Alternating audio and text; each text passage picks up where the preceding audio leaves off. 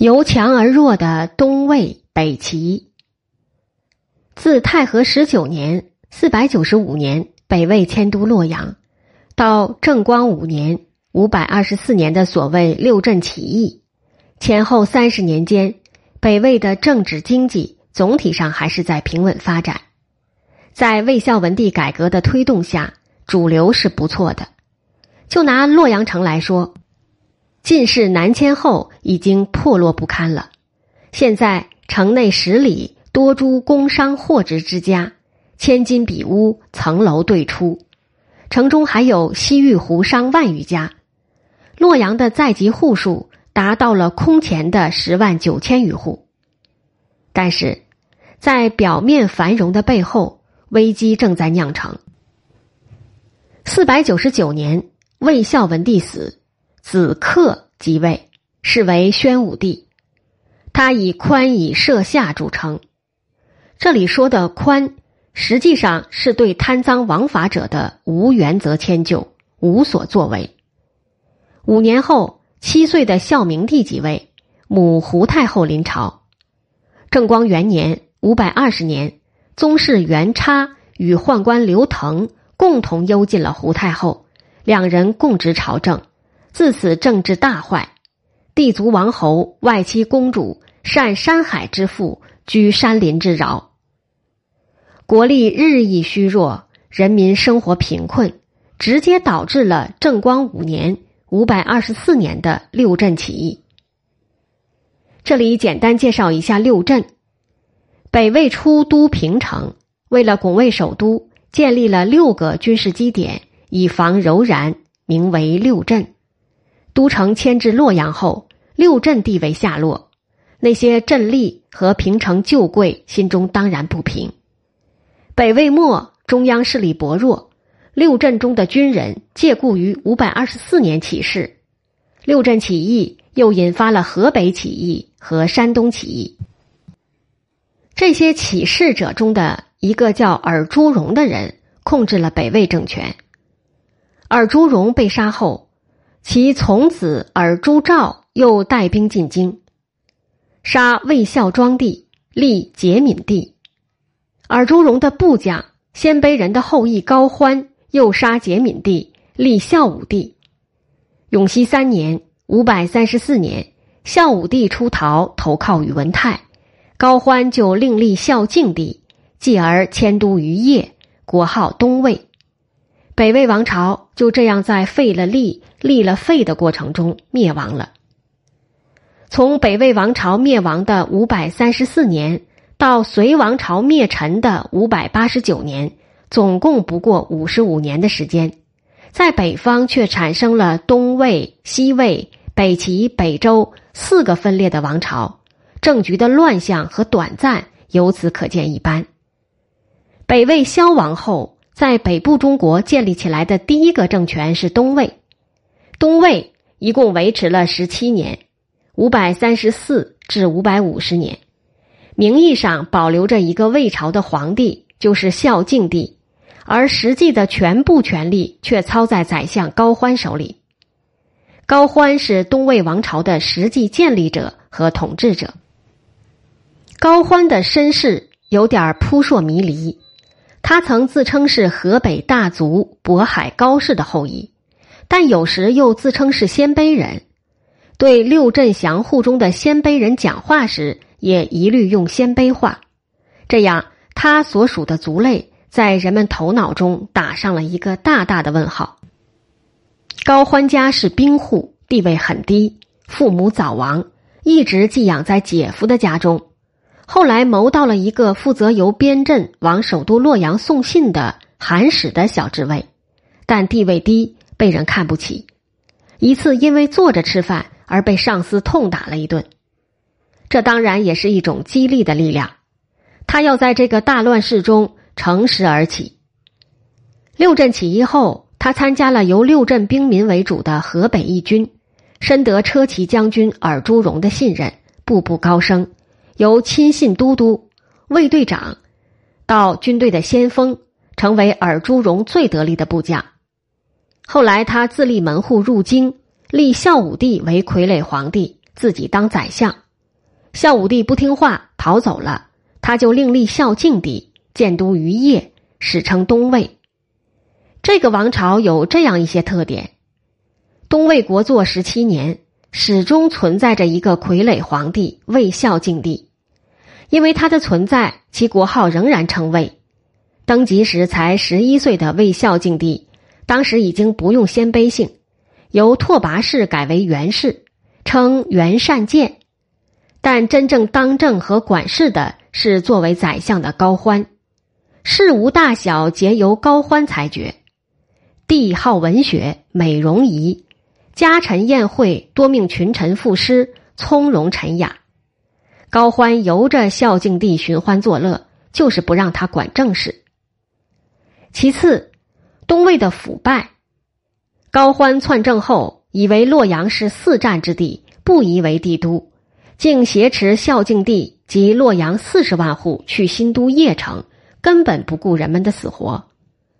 高欢是政治上的大暴发户，现在成了宰相就大肆挥霍，他的部属也跟着挥霍。有人要他管一管朝中的腐败风，他强横的说：“我怎管得了？”再次，东魏的好战，东魏比由宇文泰创立的西魏要大要强，具有今河南汝南和江苏徐州以北、河南洛阳以东的大片土地，原先也叫富庶，而西魏相对地域狭小，于是高欢始终主动挑起战争。妄图统一北方。东魏虽强，但由于高欢政权的腐败和军事上的失算，屡战屡败。武定四年（五百四十六年），高欢率十余万大军围攻西魏的玉壁（今山西稷山西南），苦战五十余天不胜，只好退兵。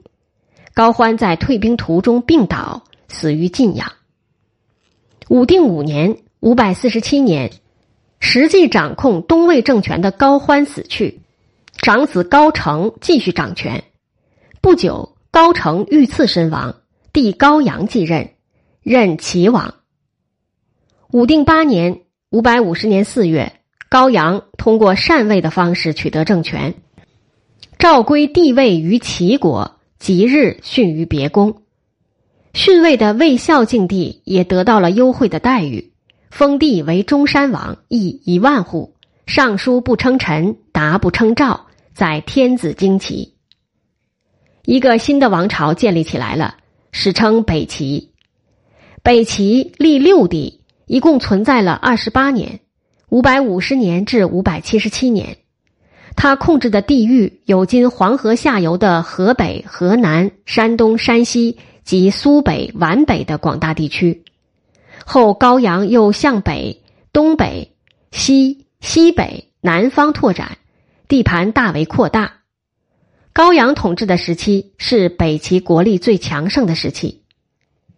在处理鲜卑族人与汉族人的关系上，政治统治大权在握的高氏一直在融合或对立这条线索上走钢丝，而且始终没有取得应有的平衡。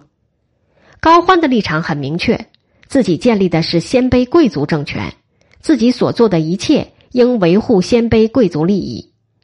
虽然他娶了汉人为妻，但从骨子里他还是看不起汉人。他对鲜卑人说：“汉民是汝奴，夫为汝耕，妇为汝织。”高澄想打破隔离汉族与鲜卑族之间的那堵墙，用了一批汉人中的才胜之士，提出。凡才名之士皆可用之的想法，立即招致鲜卑勋贵的坚决反对。高阳当政后，对汉人处处提防。汉人杜弼心直口快，当着鲜卑人的面说：“这些人只会骑马坐车。”高阳听了很不高兴，借故将他杀了。北齐政权晚期，高阳的儿子是汉族夫人所生，高阳认为他生性软弱。没有鲜卑男子横刀立马的英雄气概，因此不太喜欢他。高阳死后，由高阳的儿子继位。高阳的弟弟高演根本看不起这个汉族女性生的孩子，杀了新皇帝，自己称帝。北齐政权基本上执行的是民族压迫和民族歧视的政策，他的衰弱就是这样造成的。恩格斯说：“压迫其他民族的民族是不能获得解放的，他用来压迫其他民族的力量，最后总是要反过来反对他自己的。”在此不能不说说严氏家训。作者严之推原籍琅琊临沂，今山东省临沂市，世居建康，今南京市，生于士族官僚家庭。严氏有家学传统，世传《周官》《左氏春秋》等儒学专门学术。他身处大变动的社会中，对家庭教育的诸多感悟加以总结和梳理。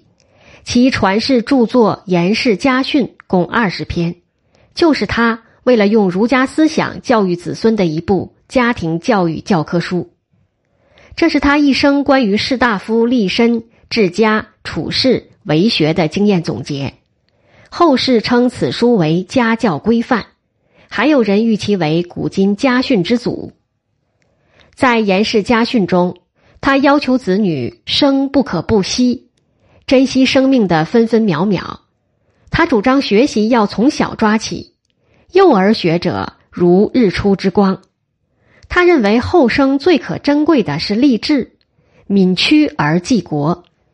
他认为教育子女要严字当头，父子之言不可以狭。他十分强调家教规范的重要性，骨肉之爱不可以减，减则慈孝不接。所谓不减。就是要订立家教规矩。颜之推的家教家训理论，是衰亡中的北齐时代透出的一道文化亮光，其光芒千秋不灭。隋统一全国后，晚年的他被太子召为学士，不是偶然的。北齐政权执行民族压迫政策，最终受到损害的还是他们自己。国土比西魏、北周大。原本的经济基础也比西魏、北周好，但是就是在这么半个世纪里，东魏、北齐削弱了、衰亡了，而西魏、北周一点点强盛起来，为统一北方乃至全中国创造了条件。